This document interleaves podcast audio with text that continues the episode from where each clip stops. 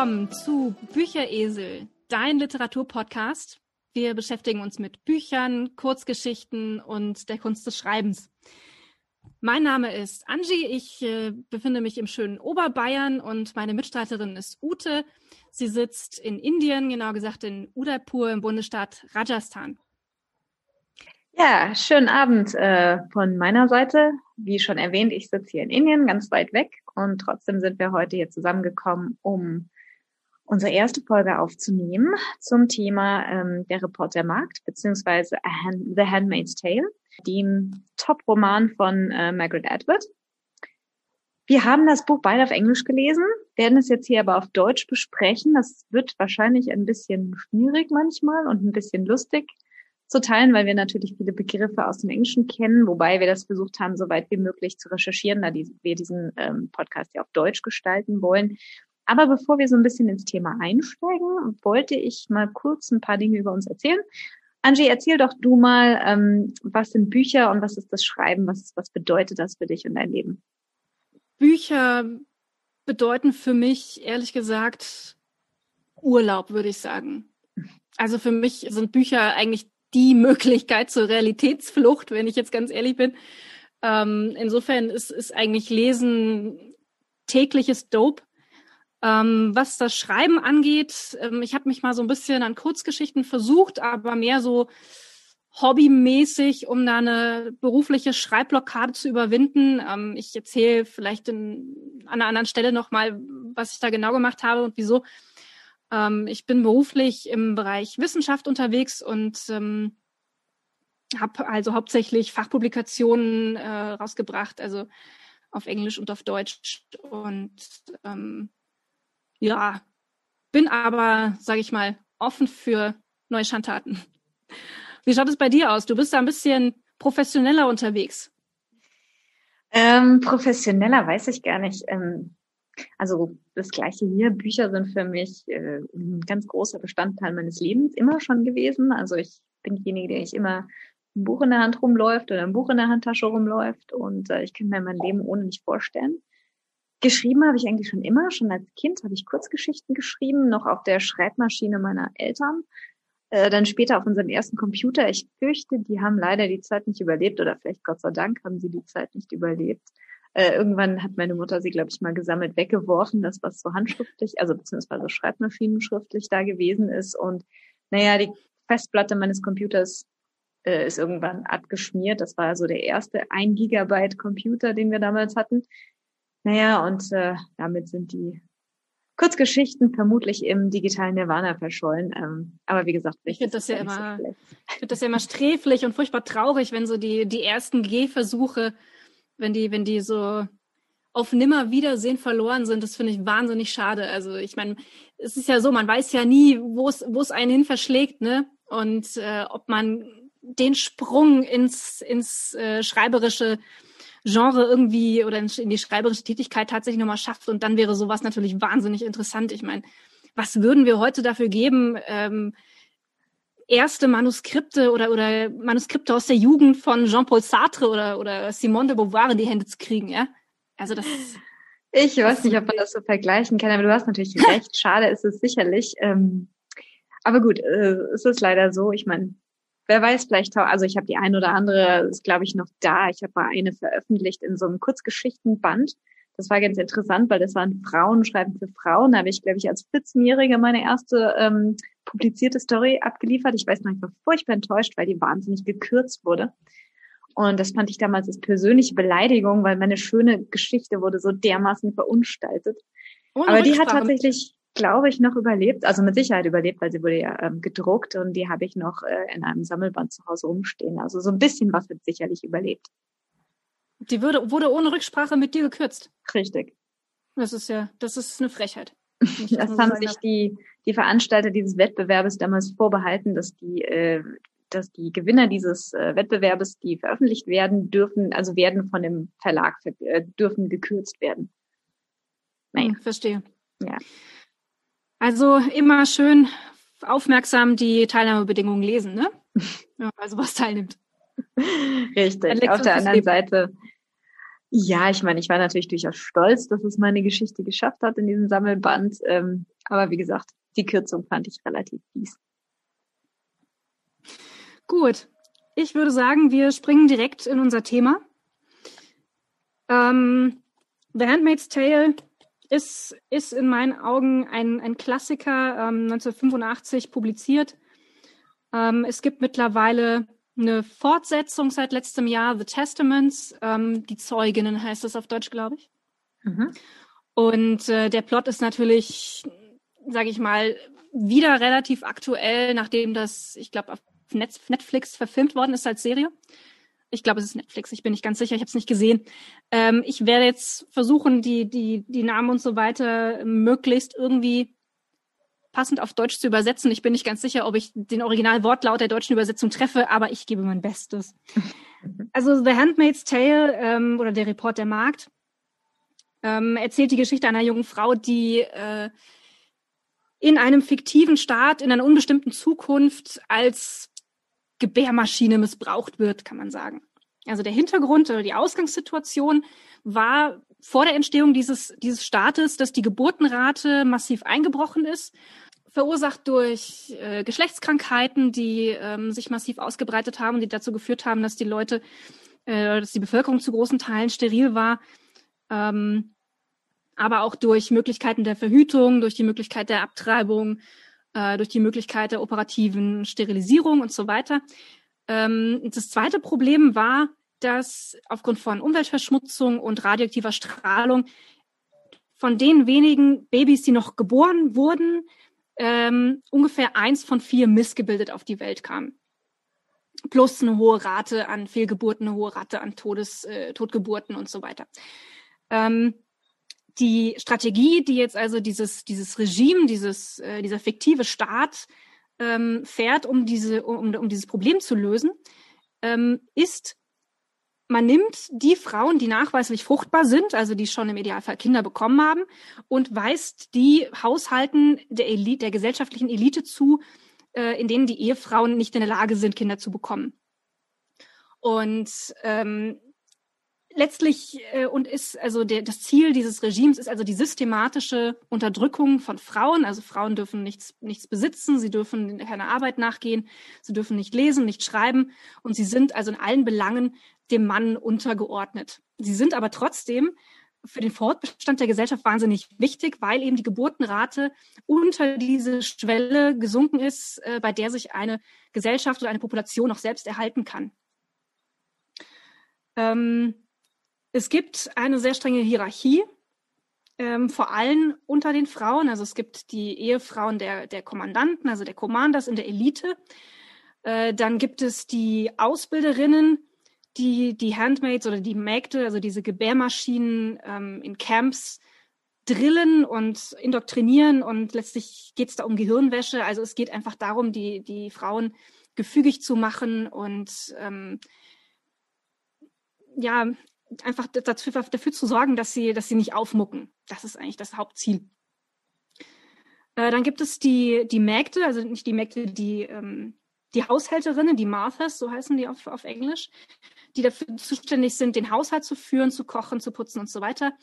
Äh, und das ist eigentlich ähm, so, so eine Grundidee, man nimmt die, die Ehefrau und, und verteilt ihre Funktionen auf verschiedene Frauen. Die repräsentative Funktion wird durch die Ehefrau des Commanders ausgeübt.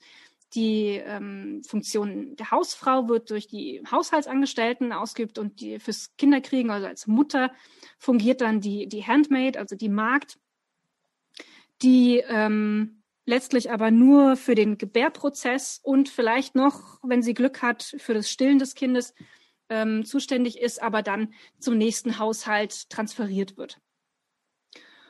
Und ähm, dieses totalitäre Regime ist also gekennzeichnet durch ähm, eigentlich durch alle typischen Charakteristika eines einer Diktatur. Also man hat ähm, öffentliche Hinrichtungen, man hat ähm, einen sehr starken Geheimdienst, also die Leute werden bespitzelt. Es besteht auch ein sehr, sehr großes Misstrauen der Menschen untereinander. Und die Geschichte wird also von Offred, von der, von der Hauptperson erzählt, die kommt in einen neuen Haushalt, bekommt also einen neuen Commander und ähm, erzählt von diesen ganz schrillen ähm, Begattungszeremonien, die da abgehalten werden. Ähm, sie erzählt von den öffentlichen Hinrichtungen. Ähm, sie erzählt von arrangierten Ehen, die in solchen Jubelfeiern ähm, in Massen geschlossen werden. Und sie erzählt letztlich die Geschichte rückwärts. Also sie erzählt, wie dieses Regime entstanden ist, weil sie die, die erste Generation dieser Handmaids ist, die quasi noch das Leben davor kannte. Und ähm, also es ist ein ganz, ganz starker, ganz, ganz starker Roman. Ähm, es gibt viele, viele Parallelen in einzelnen ähm, Facetten, die man tatsächlich in der Realität sieht. Ja, also gerade so diese Features, die dieses autoritäre Regime hat, kann man überall auf der Welt hier und da in den Diktaturen sehen. Ähm, und äh, die Unterdrückung der Frauen, die dort wahnsinnig systematisch betrieben wird. Das ist natürlich letztlich äh, eine Überspitzung, aber ähm, es ist äh, man es ist schon so, dass man so ein bisschen versucht, das Parallelen herzustellen zu dem, was in der realen Welt vor sich geht. Das hast also du schon definitiv ein ja, danke schön. äh, kümmern wir uns doch noch einen Moment, bevor wir in die tiefere ähm, Besprechung einsteigen um die Autorin ähm, Margaret Atwood, die sicherlich äh, eine, also wie gesagt, der Reporter Markt oder The Handmaid's Tale ist ihr bekanntestes Buch, aber sie hat noch ganz, ganz, ganz viel anderes geschrieben.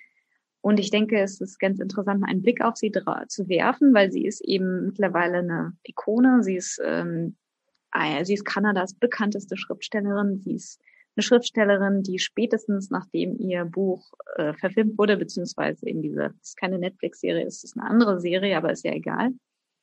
Äh, nachdem diese Serie zustande kam, ist sie sicherlich äh, auf der ganzen Welt sehr, sehr bekannt. Ähm, Margaret Atwood, geboren äh, am 18. November 1939 in Ottawa.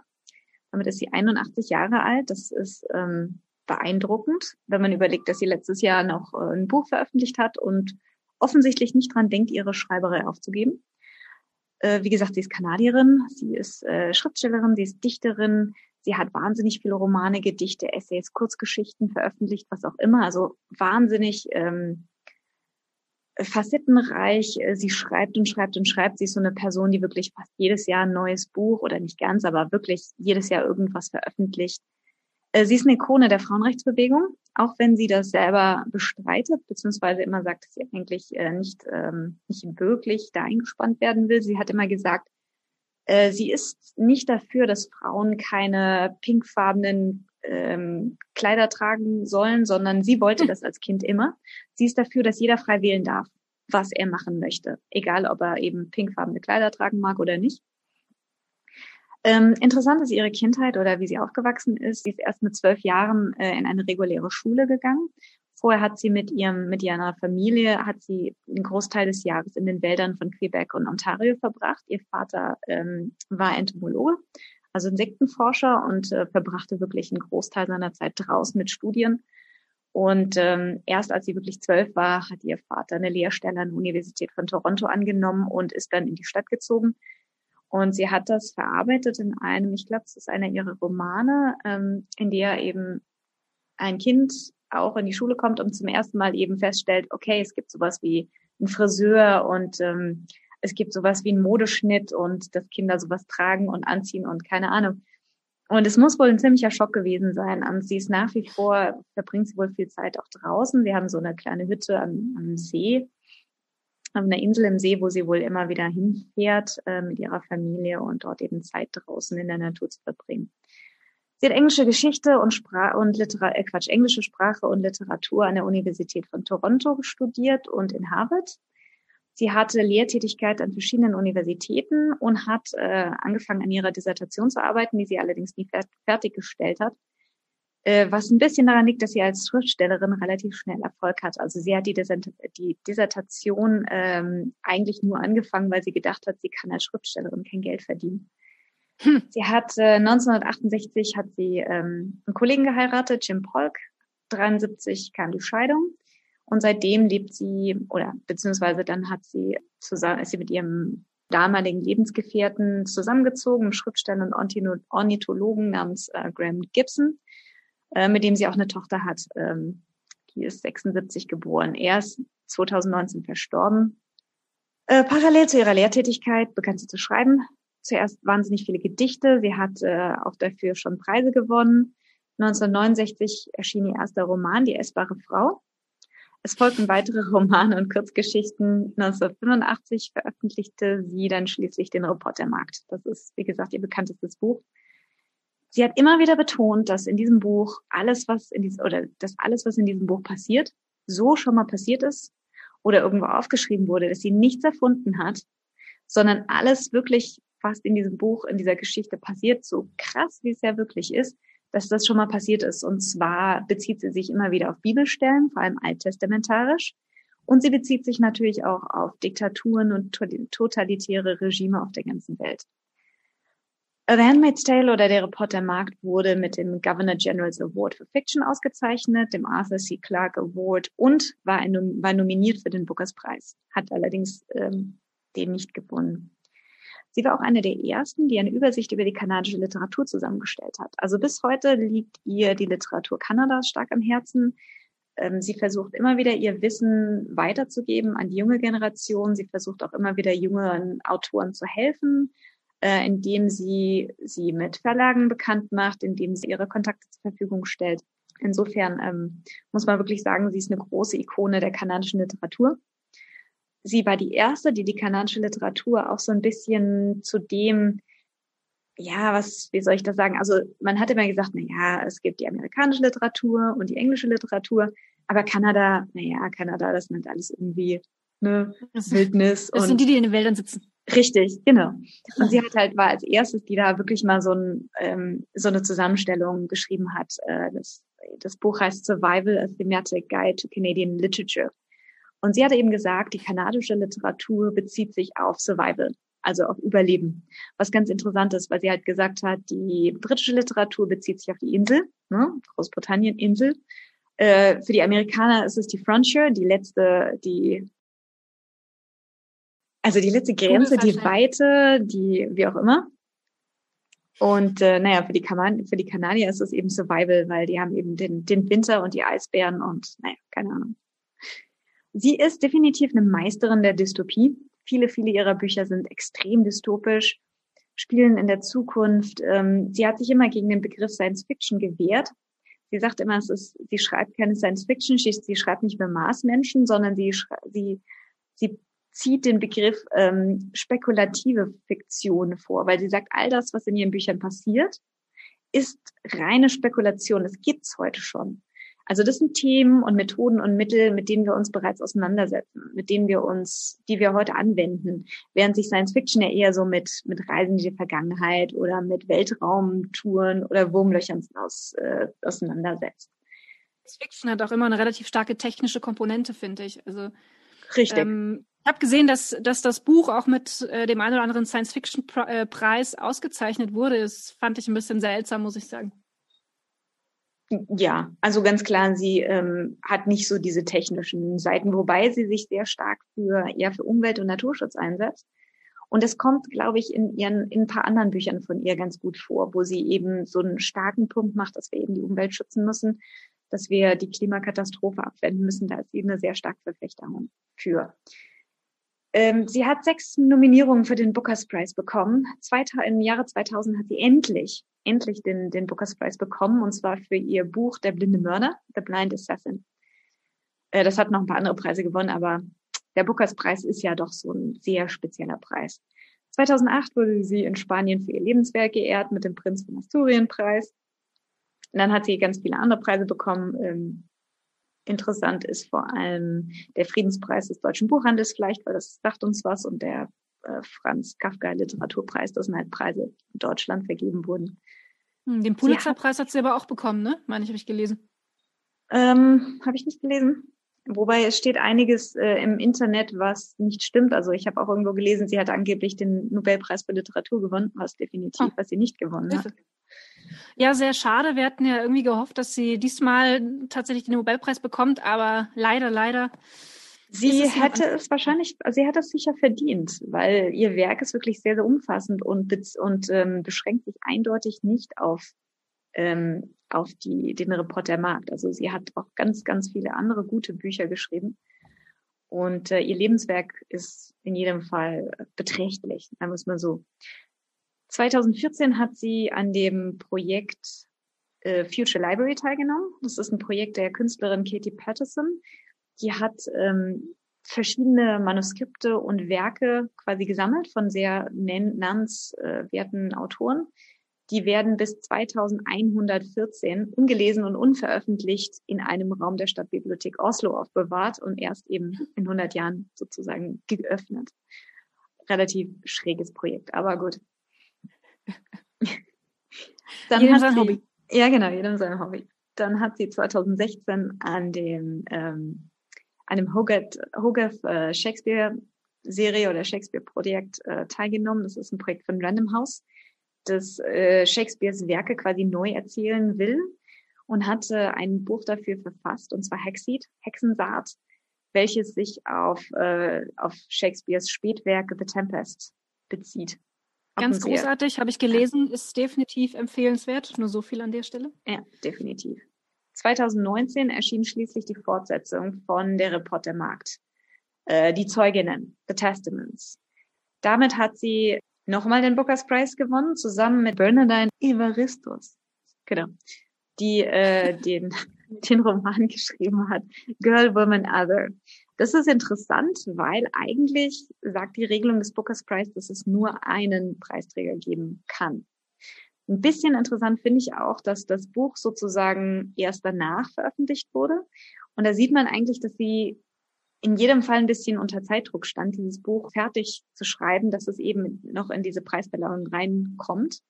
Das Buch wurde trotzdem lang erwartet und gilt so ein bisschen auch als Versuch, Edwards sich die Deutungshoheit über ihren Stoff zurückzuholen, nachdem ja die Fernsehserie produziert worden war mit ihrer, wo, also sie hat da schon dran mitgewirkt, aber die Fernsehserie hat ja quasi das Buch überholt und hat eben dort viele Details noch preisgegeben, die eigentlich nicht im Reportermarkt vorkommen.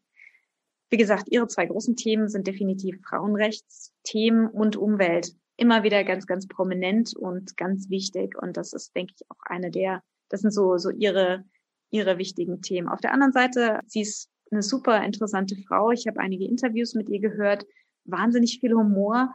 Alles in allem muss man sagen, ähm, äh, Margaret Atwood ist eine, eine Meisterin der Erzählkunst. Sie hat es wirklich geschafft, seit den 60ern präsent zu sein und zu veröffentlichen, immer wieder, immer wieder bis heute. Und da muss man wirklich sagen, Hut ab, Margaret Atwood. Ja, ähm, ich habe keine Ahnung, wie ich jetzt den Übergang kriege. Wir wollten ja eigentlich auch die, äh, das Autorenporträt vor die, vor die, ein, vor die, äh, vor das Summary setzen. Habe ich, ist mir fiel mir plötzlich ein, als du geredet hast. ja, genau, fiel mir auch ein. Aber du warst gerade so am Reden, da wollte ich dich nicht unterbrechen. Macht ja auch nichts. Kriegst du den Übergang hin? Äh, nee, mach du. ich weiß es nicht. Okay. Naja, und auf jeden Fall, der Reportermarkt ist natürlich ihr wichtigstes, ähm, ihr wichtigstes Buch. Es ist einfach so. Es ist bis heute äh, mehr oder minder Pflichtlektüre in vielen, äh, also vor allem natürlich feministischen Kreisen ist es Pflichtlektüre, auch an der Universität in vielen Studiengängen, also natürlich so, ne, englische Literatur, amerikanische Literatur, bla bla bla. Äh, ja, Buch. Angie, was, was hat dich am meisten fasziniert an dem Buch? Ähm, also was mich am meisten fasziniert hat, muss ich sagen, ist so diese, also was, was, was einen so richtig packt und was einen eigentlich bei der Stange hält, ist so diese, diese Verzweiflung, die man spürt, die immer wieder durchkommt. Also man muss wissen, dass, ähm, dass das Regime ihr, dieser Frau das Kind weggenommen hat. Äh, die, die Agenten haben sie und ihren Mann durch den Wald gehetzt und sie weiß nicht, was mit ihrem Mann passiert ist und sie ähm, sie erzählt diese Geschichte und hofft, dass da irgendjemand ist, irgendwann, der diese Geschichte hört. Und eigentlich ist es das, was sie, was sie aufrechterhält, ähm, dass, dass da irgendjemand ist, der, der das irgendwann zu hören oder zu sehen bekommt. Mhm. Und das ist was, was, was äh, Margaret Atwood da also meisterhaft umsetzt, ähm, dass einen diese, diese Verzweiflung so richtig, so richtig packt. Also man fühlt, man fühlt mit ihr, also mit der Hauptperson, nicht mit der Autorin, ähm, Und es ist, also es ist wahnsinnig plastisch. Also man geht mit ihr diese Straßen entlang, passiert die Sicherheitskontrollen und ähm, man ist bei, bei diesen Exekutionen dabei. Und ähm, also es ist sehr, sehr, sehr, sehr eindrücklich.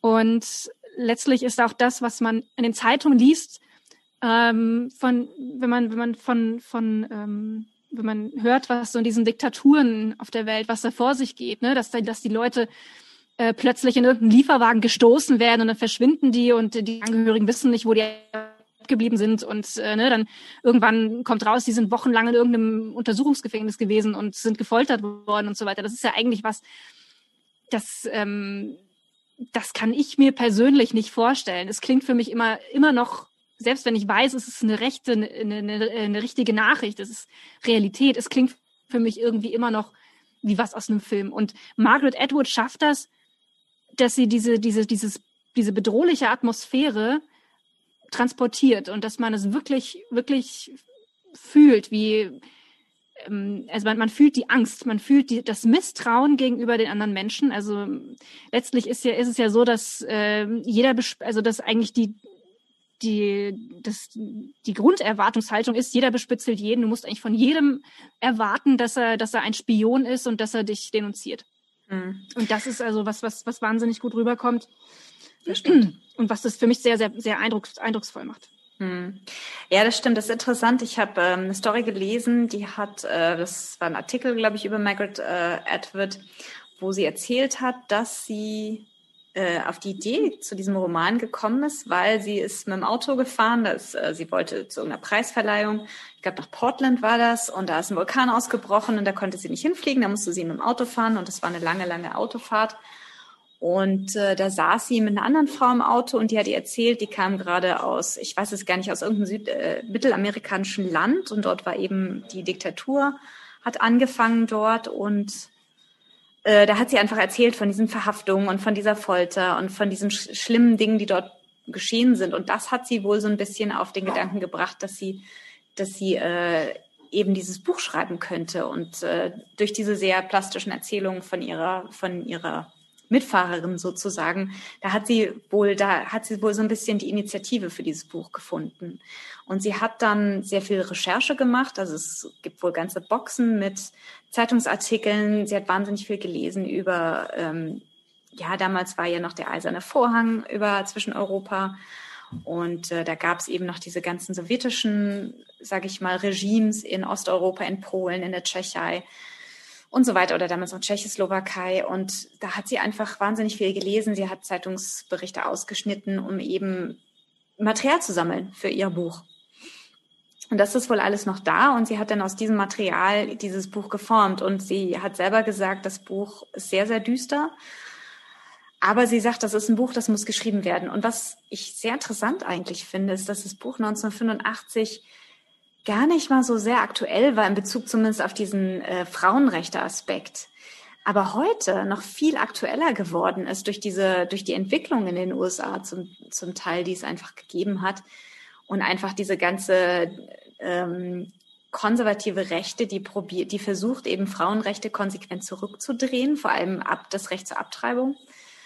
Insofern, äh, das finde ich wahnsinnig äh, interessant. Da werden wir später wahrscheinlich nochmal drauf eingehen. Jetzt vielleicht erstmal ein bisschen mehr im Text bleiben. Also mich fand, mich hat es auch wahnsinnig gepackt und ich fand auch, ähm, also das Buch ist ja komplett erzählt äh, durch, also Offred ist die Hauptperson und Erzählperson äh, des Romans und wir erfahren quasi die ganze Geschichte aus ihrer Sichtweise und also durch das, was sie erzählt und erlebt und durch ihre eingeschobenen Erinnerungen.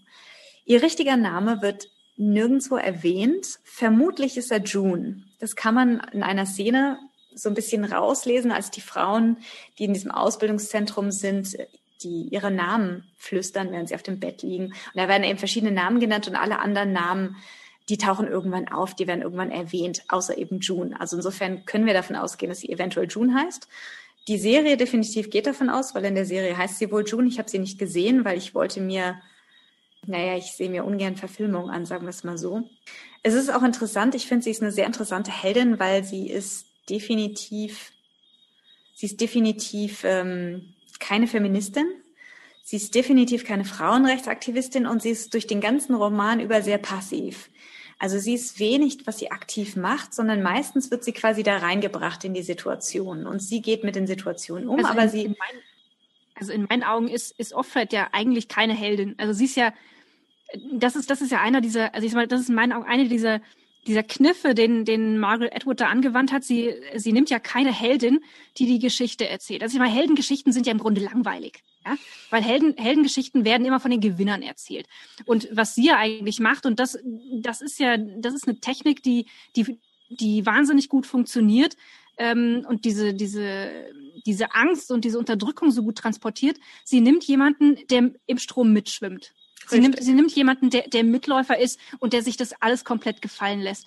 Und also ich sag mal, es gibt durchaus, also es gibt in meinen Augen zwei Personen in dem Buch, die, die eher Heldenmaterial sind. Ja, also Offglen, das ist ihre zeitweise ähm, Bekanntschaft, mit der sie da zu zweit durch, durch die Stadt ähm, läuft, die im Untergrund aktiv ist. Das ist in meinen Augen, das ist, das ist die eigentliche Heldenfigur. Ja, Richtig, die ist halt oder so Moira. Nebenperson de degradiert, aber sie ist Moira ist die tragische Heldin. Moira Mhm. ist die, die aufbegehrt, aber immer, immer scheitert. Immer scheitert. Und Off, Off, äh, Offglen ist letztlich, ist die Heldin, die, äh, ja, ich, eigentlich Auch am Ende scheitert. den Märtyrertod stirbt.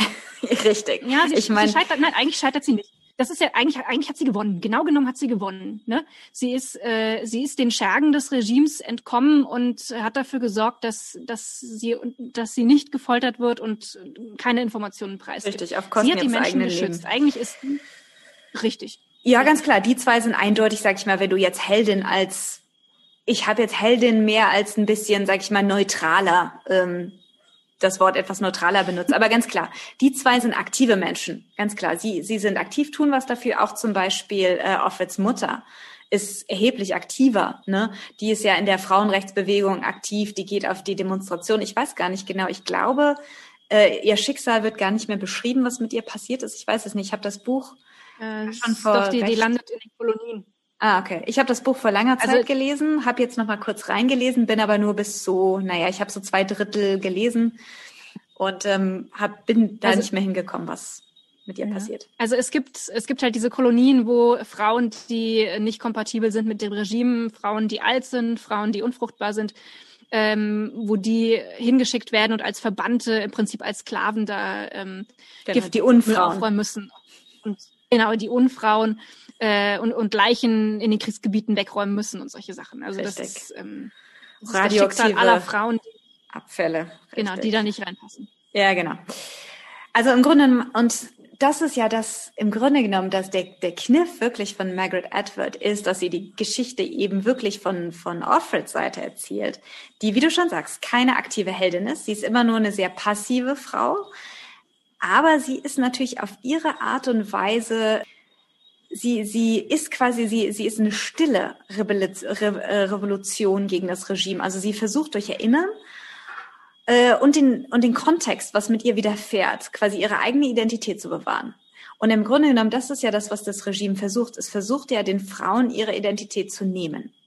Also quasi die Frauen zu Objekten degradieren. Ne? Also entweder bist du gut die die die Wives, also die die Frauen der Commander vielleicht noch nicht mal, aber vor allem eben die die, Ma die Mägde oder auch die Frauen, die Marthas, die in den Häusern arbeiten, die sind im Grunde genommen austauschbar. Sie sind nur als, sie haben nur ihre Funktion und sie, das sagt ja auch schon allein der Name von, von den Handmaids, von den Markten, von den Mägden, die haben ja keinen eigenen Namen mehr. Die heißen immer Off-Glenn oder Off-Fred oder Off, was auch immer. Ne? Also von dem jeweiligen Kommandeur. Ne? Also sie sind austauschbar, sie sind reine Objekte, sie sind im Grunde genommen Uterus auf zwei Beinen. Das ist alles, was sie sind. Und sie schafft es halt, sich ihre eigene Identität zu bewahren, als stillen Akt der Rebellion, wenn du so willst. Und Margaret Atwood versucht eben aufzuzeigen, dass in einer Diktatur die meisten unterdrückten Menschen eher zu einer Passiv Passivität neigen und nur ganz wenige wirklich aktiv rebellieren. Aber dass auch diese passive Rebellion einen gewissen Wert hat. Offred selber ist keine Revolution, also die, die rebelliert nur intern, nur passiv. Sie ist jetzt keine Revoluzerin, sie war vorher keine Revoluzerin, dass sie jetzt gegen die, ähm, die Werte der, der USA des 20. Jahrhunderts rebelliert und genauso wenig gegen die von äh, Gilead. Insofern ist es äh, eine Studie über die normale, passive und nicht heroische Reaktion einer Person gegenüber staatlicher Repression. Denn obwohl sie nicht selber aktiv ja, wird, bewahrt sie sich ihre Identität und Persönlichkeit und lässt sich nicht degradieren. Ja, also um, um das mal, um das mal so zu verdeutlichen, ne? Also ich meine, ähm, ähm, Offred hat, die hat, die hat einen großen Moment, ja, der für sie wahnsinnig groß ist. Das ist ein Akt der Rebellion. Sie geht nachts aus ihrem Zimmer in den Salon, ja, und stiehlt eine getrocknete Blume. Mhm. Das ist ihr großer Moment. Das ist ihr der Moment in dem ganzen Roman, wo sie, wo sie tatsächlich aufsteht und sagt, um, die, um gegen dieses Regime zu, zu, zu rebellieren, ich will etwas stehlen. Und das mhm. beschäftigt sie Tage vorher schon. Da kommt immer wieder dieser Satz, äh, ich will etwas stehlen. Und das ist, das ist in meinen Augen, das ist ihr großer Moment. Ja, also das, das ist, ist einer davon. Ähm, ähm, wie du sagst, letztendlich ist es tatsächlich, ich glaube, es ist tatsächlich so, dass in so einem diktatorischen Regime die große Masse der Menschen will einfach nur überleben. Und Überleben, Überleben durch Anpassen ist da die Devise und das ist, glaube ich, eine, eine natürliche Reaktion ähm, der allermeisten Menschen. Also ich meine, das haben wir, das haben wir auch in Frankreich äh, zu Zeiten des Zweiten Weltkriegs gesehen. Es gab da eine ganz starke Resistance im Untergrund, aber das war nicht die große Masse. Ne? Das ist, das sind die Menschen, an die man sich, an, sie, an die man sich erinnert, weil es da auch, ähm, weil es da auch Zeugen gibt und weil es, weil es, also weil es da, weil es ja, da schriftliche Aufzeichnungen gibt, aber Zeugnisse genau. Aber es ist als, es ist nicht die große Masse der Menschen, ja. Ganz klar. Das ist immer nur eine kleine, eine kleine Menge. Die stechen halt ein bisschen raus, wenn man von denen im Allgemeinen hört. Aber die große Masse selber äh, in jegweder Diktatur wird im Grunde genommen immer äh, sich, sage ich mal, anpassen und halt so, sage ich mal, in kleinen, im kleinen, im passiven eben versuchen, so ein bisschen Widerstand zu leisten. Ja, und ich, ähm, also ich habe das, als ich das Buch gelesen habe, so diese, diese Mechanismen der Unterdrückung, die haben mich, also mich persönlich wahnsinnig an 1984 von George Orwell erinnert.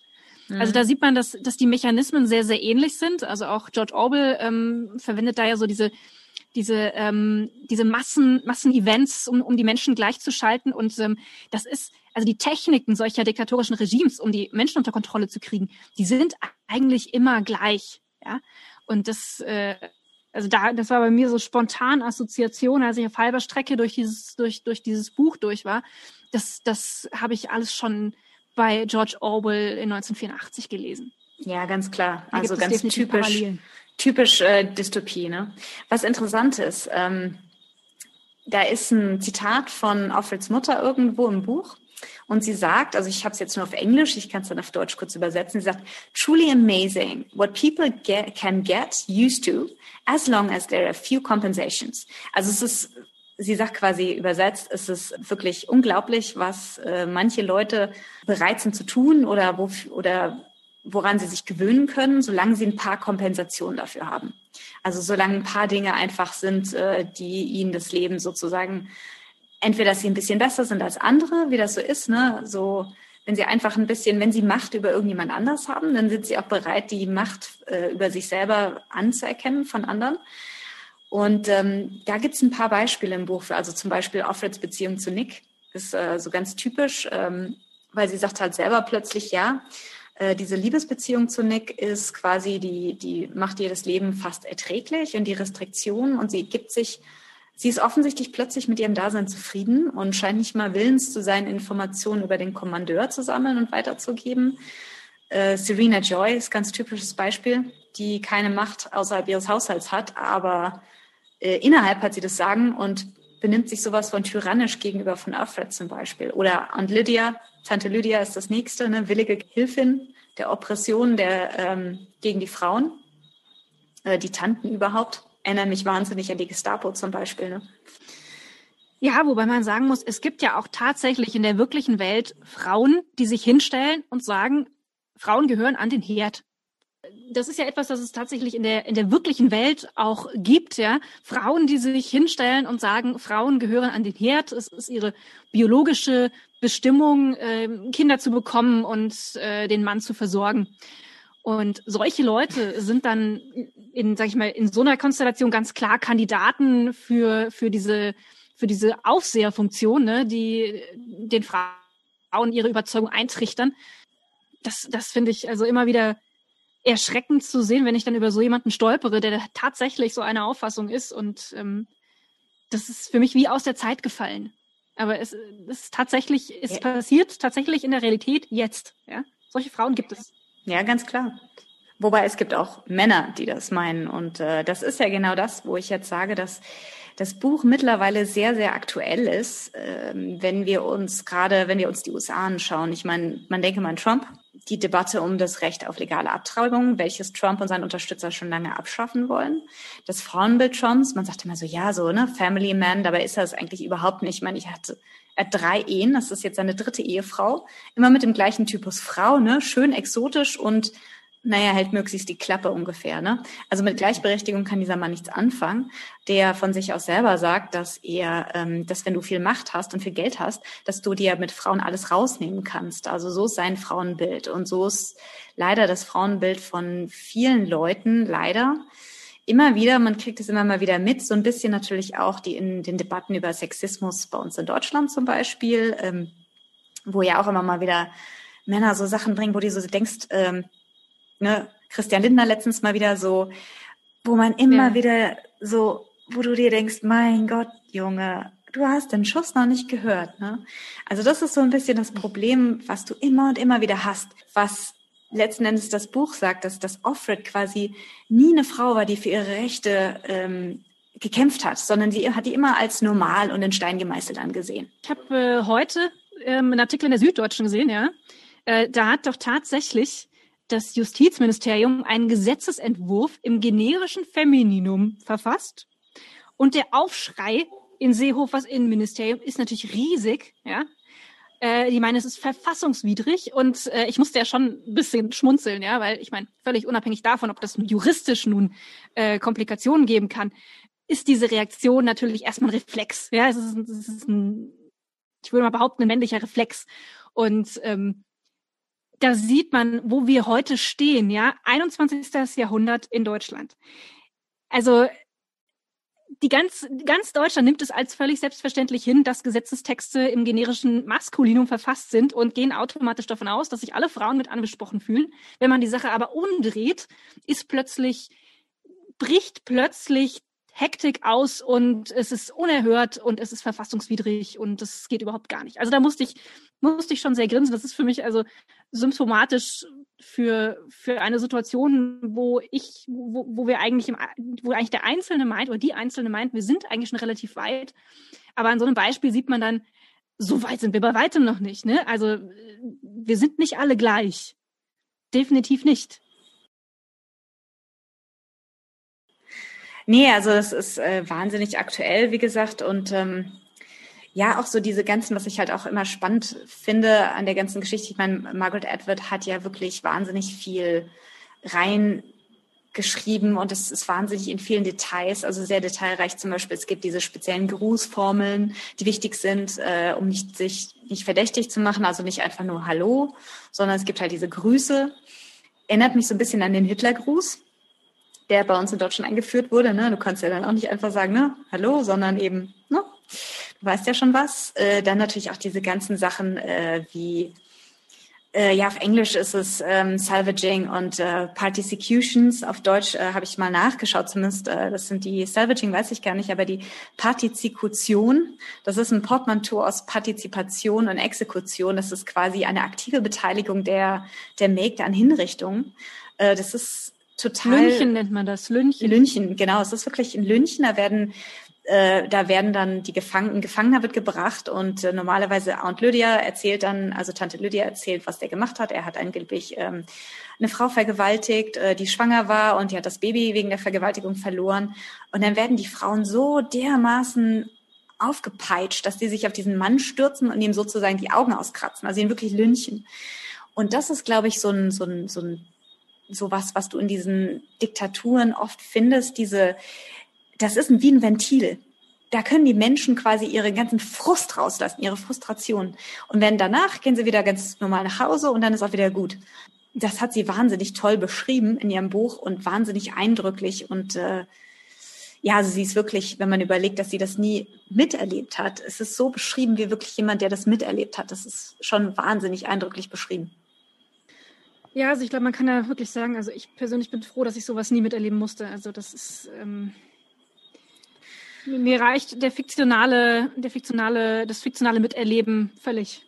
Ja, muss ich sagen. eindeutig. Also und das ist ja, man muss ja sagen, wir sind ja gar, also hier in Deutschland zumindest, wir sind ja gar nicht so weit weg, ne? Geografisch gesehen von von Diktaturen, die ähm, die ähnliche Maßnahmen ergreifen und die ähnliche Techniken ja. anwenden. Ne? Denk an Weißrussland, ne? Belarus ja, ist definitiv. nicht weit. Ja, ich würde dann langsam überleiten zu ähm, einem anderen Thema, was ich, was ich persönlich ganz interessant finde und was wir auch immer wiederkehrend ähm, behandeln wollen. Wir wollen uns so ein bisschen mit schreiberischen Aspekten auseinandersetzen, weil wir uns natürlich auch dafür interessieren, was macht ein gutes Buch aus? Was sind was sind schreiberische Techniken, die der Autor angewendet hat und ähm, was können wir davon vielleicht für uns selber auch noch lernen? Äh, was können andere Autoren davon lernen? Und da, das hatten wir, hatten wir, glaube ich, schon angesprochen. Also was in diesem Buch sehr gut funktioniert, das ist die Ich-Perspektive. Also man sieht durch die Augen der Hauptdarstellerin. Das macht es sehr, sehr eindrücklich. Das führt dazu, dass man sehr, sehr nah am Geschehen ist. Und ähm, mich würde zum Beispiel interessieren, also Ute, ich habe deine Kurzgeschichten, also die zwei, die du zuletzt veröffentlicht hast, ja gelesen und du hast ähm, die Ich-Perspektive gewählt in allen beiden. Was hat dich dazu veranlasst, die Geschichten in der Ich-Perspektive zu schreiben?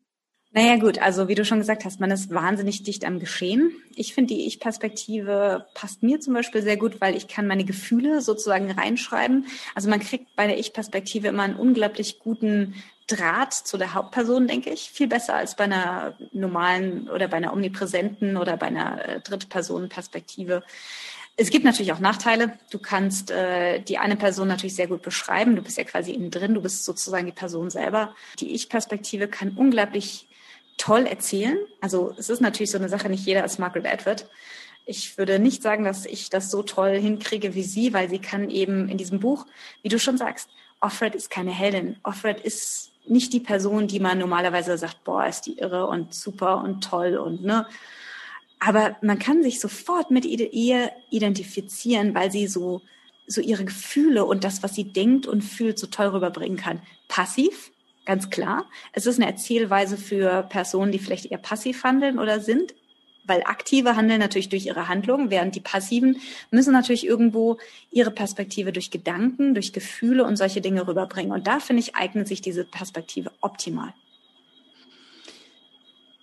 Ich glaube aber, das ist jetzt nur eine Vermutung, ähm, in dem Moment, wo du eine Hauptperson erschaffst, die, die dir nicht besonders ähnlich ist, ich glaube, dass es da da wird es schwieriger, oder? Also ich meine, das, das als also aus der aus, aus der Torensicht, ja, wenn wenn ich jetzt eine Hauptperson erschaffe und aus der Ich-Perspektive erzähle, dann ist es natürlich relativ einfach, wenn mir von meiner Persönlichkeit her diese Hauptperson sehr ähnlich ist.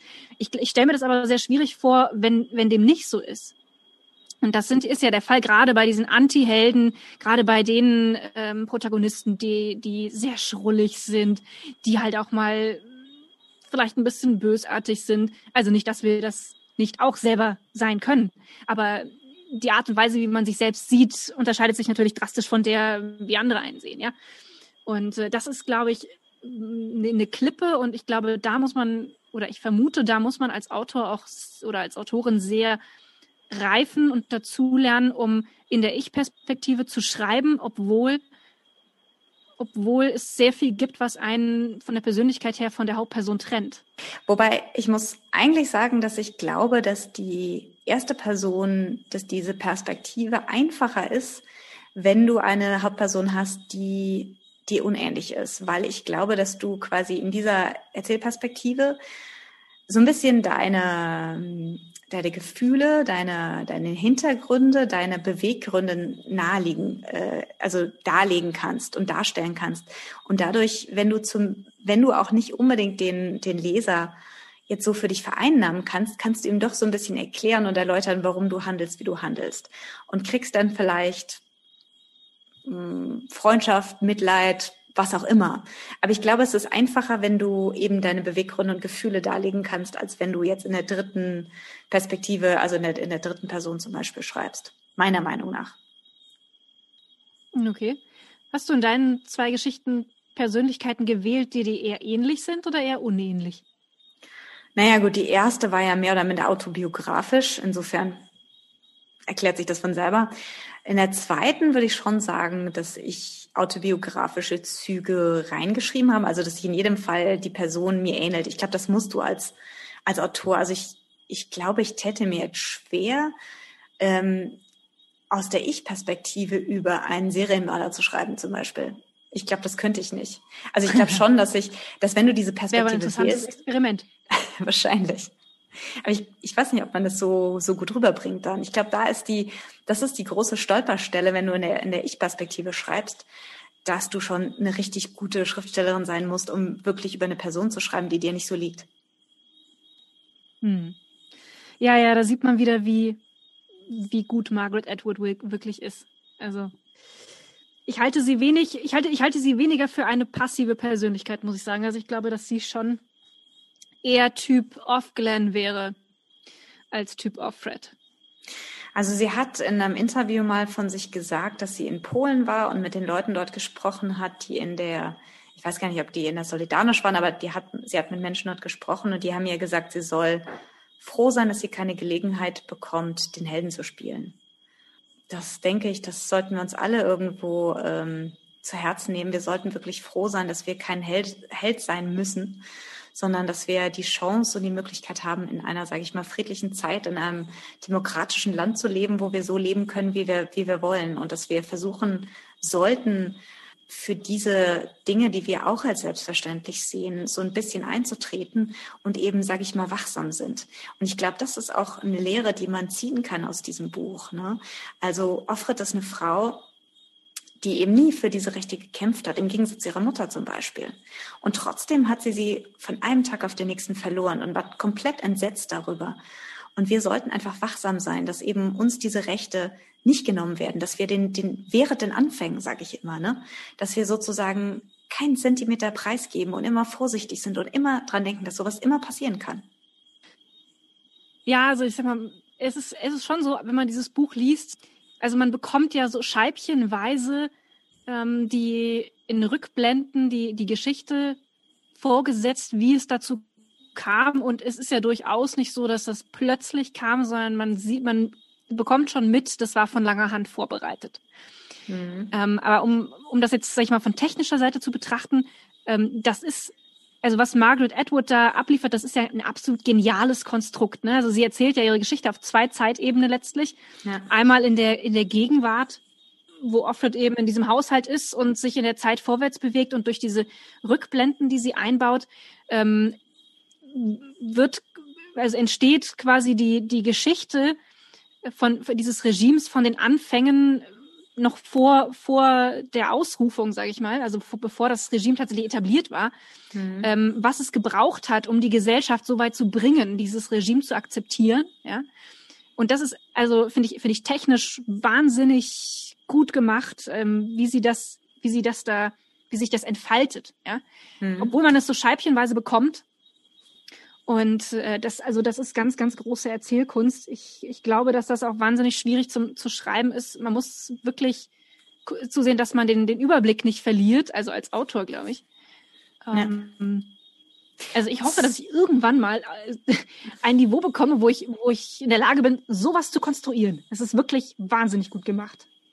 Ja, das stimmt. Ich meine, das ist natürlich so ein Standardkniff irgendwo, diese, diese ähm, diese Backflashes, also einfach immer wieder diese, diese Dinge, die eingeblendet werden, ihre Erinnerungen ja quasi, das ist natürlich ähm, Standard, wobei ich gebe dir recht, Margaret Atwood hat es perfektioniert, also es ist wirklich sehr, sehr gut gemacht und sehr, ähm, ja, sehr eindrücklich hat sie das einfach beschrieben. Was hältst du von dem Nachwort sozusagen, den Historical Notes on the Handmaid's Tale im Englischen, also den, den ähm, hm geschichtlichen Noten. Das ist ja auch ein Kniff, mit dem sie sowohl in The Handmaid's Tale arbeitet, als auch später in The Testaments, dass sie quasi ähm, im Nachhinein nochmal auf die Geschichte schaut aus einer wissenschaftlichen Perspektive. Wie findest du das?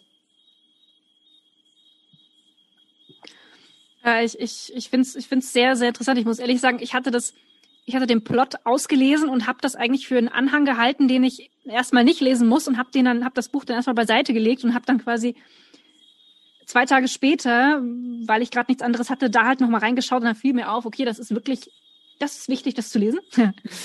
Ähm, es ist zum einen so, dass da mal eine Jahreszahl genannt wird, ähm, mit der man das Ganze, sag ich mal, ein bisschen einordnen kann. Also die, da, also diese, diese, dieses Nachwort, da geht es um eine, um eine wissenschaftliche Tagung, die im Jahr 2195, glaube ich, stattfindet. Genau.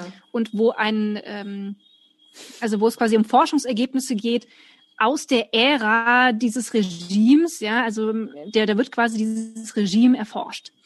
Und ähm, das sind im Prinzip Tagungsbeiträge und so weiter. Also da wird eine, eine Vorlesung oder eine Rede eines, eines Forschers wird da wiedergegeben.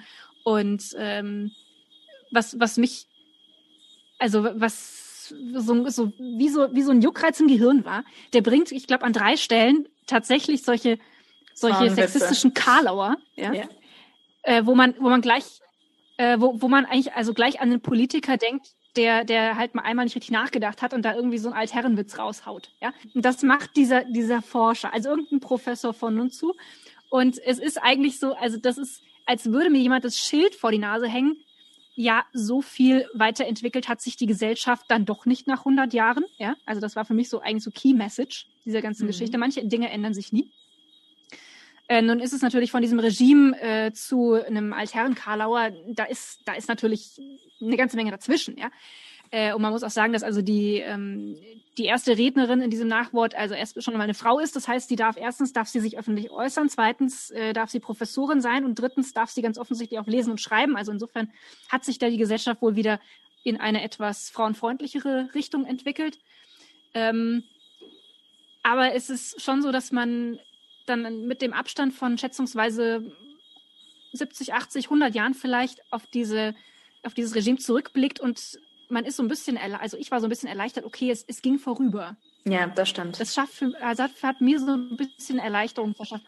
Also äh, auch wenn man nicht erfährt, was eigentlich mit dieser Hauptperson passiert ist, ist es trotzdem, es beruhigt einen zu wissen, okay, es ging vorbei. Das war auch das, äh, was sie damit, glaube ich, ähm, zu Papier bringen wollte. Ich denke, so eine gewisse, so ein bisschen sagen, okay, ne, also das Regime war da in den USA und es ist auch wieder vorbei. Ich meine, diese, dieses äh, Symposium fand in Kanada statt, in Nunavut. 2195, wie gesagt. Also Kanada war ja quasi nie, nie, ähm, nie gelehrt. Das heißt, Kanada war immer sozusagen demokratisch und normal. Aber sie schreibt natürlich ganz offen, gelehrtes Geschichte existiert nicht mehr. Und ich glaube, das war auch der Sinn dieses Ganzen. Also es ist ein interessanter Kniff natürlich, um nochmal Details zu erläutern, um vielleicht ein paar Mal noch ihren, ihren Punkt sozusagen noch ein bisschen deutlicher zu machen. Und vielleicht auch um zu sagen, hier Leute, okay, das war ganz, ganz schlimm und aber es ist, es ist vorbei und solche Regime entstehen und solche Regime fallen. Und dafür war es natürlich gut, auch wenn ich auch ein bisschen, ich fand es auch ein bisschen seltsam am Anfang, als ich das gelesen habe, aber ja. Ja, also was, was mir ehrlich gesagt persönlich so ein bisschen gefehlt hat, das, das wäre so die, die, die Auflösung gewesen, ja, so die Anleitung, wie stürze ich denn sowas, ja? Also ich meine, es wird ja nicht, also was, was fehlt, ist äh, die Information, wie wurde dieses Regime gestürzt? Das und reicht sehr nach. Das hätte mich persönlich interessiert. Ich weiß nicht, ich habe The Testaments nicht gelesen. Ich weiß nicht, ob es da, ob's da irgendwie. Das reicht sie nach in The Testaments. Ah, verstehe. Okay. Ja, ich, äh, also das, das war jedenfalls spontan, also was, wo ich gedacht habe, das, das würde mir an der Stelle noch fehlen. Aber ich habe mich jetzt auch nicht beschäftigt, ähm, wie Diktaturen in der realen Welt fallen. Also es wird interessant zu beobachten sein, wie es in Weißrussland weitergeht ob diese Massenproteste über Wochen und Monate tatsächlich Wirkung zeigen, ob es da tatsächlich dazu kommt, dass, das, dass die Diktatur fällt. Ähm, also insofern können, können wir das, war das, was mir gefehlt hat, muss ich ehrlich sagen. Aber mhm. ich denke auch, also ich denke, auch das war beabsichtigt, um es einfach so ein bisschen universell zu halten. Und letztlich steht es ja stellvertretend für, für jedes diktatorische Regime, für jedes Regime, das Frauen unterdrückt, für die Gesellschaft, die Frauen unterdrückt. Und ähm, von daher hat sie sicher zugesehen, dass sie so, dass sie es so ein bisschen allgemeiner hält. Hm, wahrscheinlich. Ja, genau. Dann ähm, zum letzten Thema, das ich jetzt hier noch auf der Liste habe, was, was man ja, sag ich mal, bei, bei Texten auch in der Schule immer diskutiert und so, ne, das sind, das sind Bilder, die, diese Metaphern und was bedeutet jetzt dieses und was bedeutet jenes und ähm, etwas, das ich noch nicht so kannte, muss ich sagen, ähm, das ist, sie hat, sie hat Gerüche verwendet. Das fand ich ganz interessant. Also in ihrem Buch spielen Gerüche eine gewisse Rolle. Also die, die Hauptperson, sie riecht Gefühle ihrer, ihrer, ähm, der Menschen, die sie umgeben. Das fand ich ganz, ganz interessant. Mhm. Ähm, das, das einzubauen weil ich es weil ich's auch sehr, sehr eindrücklich finde. Also die, die Wut zu riechen und diese Ablehnung zu riechen und das, also das fand ich, fand ich ganz, ganz interessant, wie sie das eingebaut hat. Also die, sie arbeitet sehr, sehr viel mit Bildern und hat da also ganz starke ähm, bildhafte Metaphern mit drin. Ähm, das ist ja was, wo ich, sag ich mal, schreiberisch weit von entfernt bin noch. Also bisher bin ich immer so auf der anderen Seite und versuche dann sowas zu interpretieren und zu verstehen. Ähm, aber sowas selber zu, zu konstruieren, glaube ich, ist, ist sehr, sehr anspruchsvoll, wenn man jetzt, sag ich mal, über die Standardmetaphern, über die Standardbilder hinausgeht und sowas in einer fiktionalen Welt selbst erschafft. Hm. Hast du dich mit sowas schon mal beschäftigt, schreiberisch? Ja, klar, natürlich. So Metapher ist natürlich immer ein großes Feld. Ich sage auch, da bin ich meilenweit von entfernt. Also ähm, wie du schon sagst, ich beschäftige mich auch eher von der anderen Seite mit Metaphern, weil ich glaube, Metapher können auch richtig in die Hose gehen. Also das kann auch richtig, richtig schlecht enden. Insofern versuche ich eigentlich, ich bin gar noch nicht ganz so weit, dass ich sage, ich, ich fange da jetzt mit groß mit Metaphern an. Also ich finde, ähm, das ist auch eine sehr gute Studie, an, anhand dessen man mal ein bisschen über Metapher lernen kann. Äh, viele Blumenmetapher hat sie drin. Die Frau von dem Commander, die Serena Joy mit ihrem Garten und äh, was sie mit ihren Pflanzen anstellt und dass sie eben wahnsinnig viel am Garten ist. Und sie beschreibt auch immer wieder so ein bisschen ähm, die Jahreszeiten, die Bäume und die Blumen und das, wie du schon sagst, Geruch ganz, ganz viel. Also sie riecht auch, ich weiß es gar nicht, ich könnte es dir jetzt nicht mehr genau äh, wiedergeben, aber äh, als es Mai wird, riecht sie dann auch ähm, die Luft, die nach Frühling riecht und keine Ahnung. Also sie, sie definitiv dieses, diesen Sinn des, des äh, Geruchs, der ist sehr, sehr stark bei ihr drin. Und die Blumen, immer wieder, immer wieder Blumen. Das ist so das, was mir aufgefallen ist.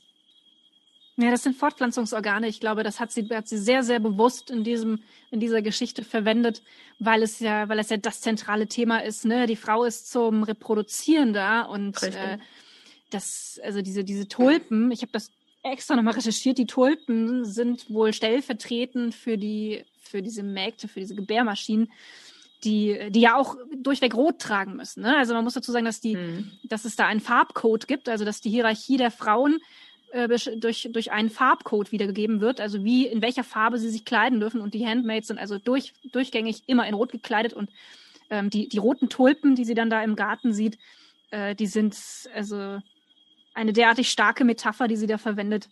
Mhm. Das ist schon, ich finde das schon eindrucksvoll, den, wie sie damit arbeitet. Ja, mit den Farben finde ich sehr interessant. Männer werden ja hauptsächlich über den militärischen Rang definiert und Frauen eben über ihre Rolle. Und jede Rolle hat eben eine Farbe. Es sind, glaube ich, insgesamt äh, sieben Rollen. Ich habe es mir irgendwo aufgeschrieben. Genau, sieben Klassen von Frauen. Ne? Also die, die Ehefrauen, die die äh, Econowives, also die Ehefrauen erster Klasse, zweiter Klasse, ich weiß gar nicht, wie die auf, auf Deutsch heißen, aber es sind jedenfalls die Ehefrauen der, sage ich mal, nicht so hochstehenden Kommandeure, sondern der normalen Männer, die halt sich irgendwie eine Frau verdient haben. Denn die Handmaids, die Marthes, also die, die im Haus mithält, die Haushaltshilfen, die Daughters, also die Töchter und dann natürlich die, die Jezebels, die, die Prostituierten und die ähm, ganz, genau, die ganz unten stehen sind natürlich die, die Unfrauen, die Unwomen. Und Frauen können ja nicht aufsteigen, während Männer zum Beispiel aufsteigen können, durchaus, wenn sie sich irgendwie auszeichnen.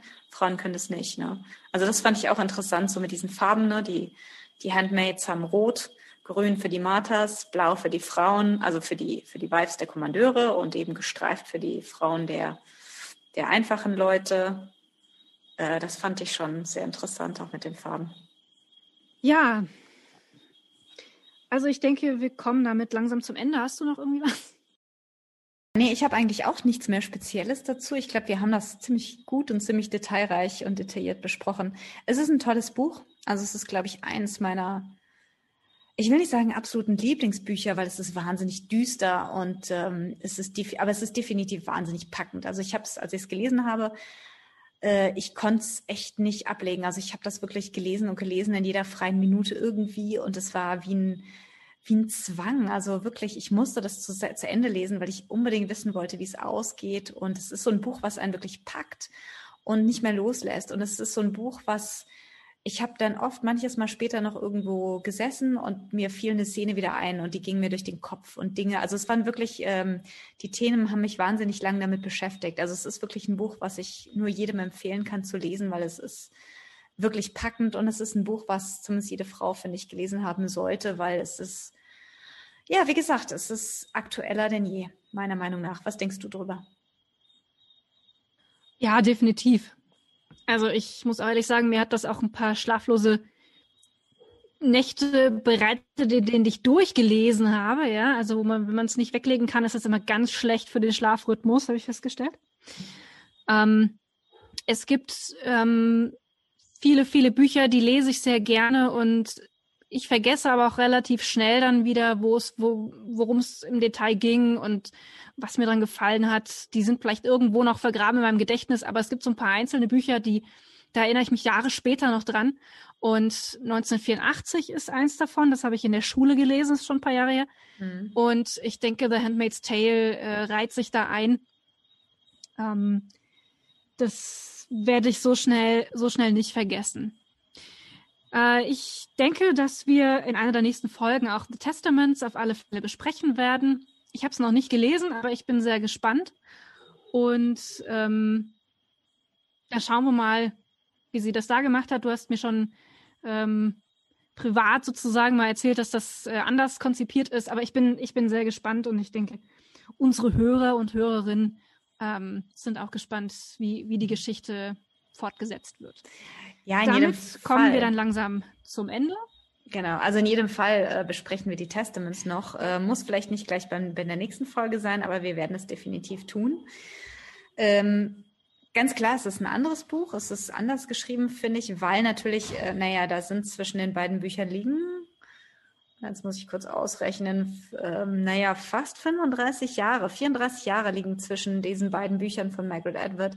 Und natürlich ändert sich der Stil und vielleicht auch ein bisschen dein Hintergrund in, in 34 Jahren. Ne?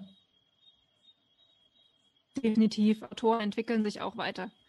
Und das, das, das schlägt sich mit Sicherheit in den Werken dann nieder. Also da bin ich, bin ich mir ziemlich sicher. Es wäre ja schlimm, wenn es nicht so wäre. Richtig. Also insofern wird das, wird das sehr, sehr interessant zu lesen sein. Gut, damit sind wir am Ende für heute. Wir wünschen euch einen wunderschönen Tag, einen wunderschönen Abend, einen wunderschönen Morgen, wann auch immer ihr uns hört. Und wir hoffen, ihr schaltet wieder ein. Grüße aus Bayern. Genau, liebe Grüße aus Indien auch. Ähm, ich hoffe, es hat euch gefallen. Wenn es euch gefallen hat, könnt ihr mal einfach auf den Like-Button drücken oder uns ein paar Sterne schenken und äh, uns natürlich immer weiterempfehlen, weil wir hoffen natürlich, dass unsere Zuhörerschaft wächst und dass vielleicht mehr Frauen, die oder mehr Menschen, die Interesse an Büchern haben, in unseren ähm, kleinen Literaturpodcast gelegentlich mal reinhören. Ja, ich wünsche euch was und wir hören uns hoffentlich bald wieder.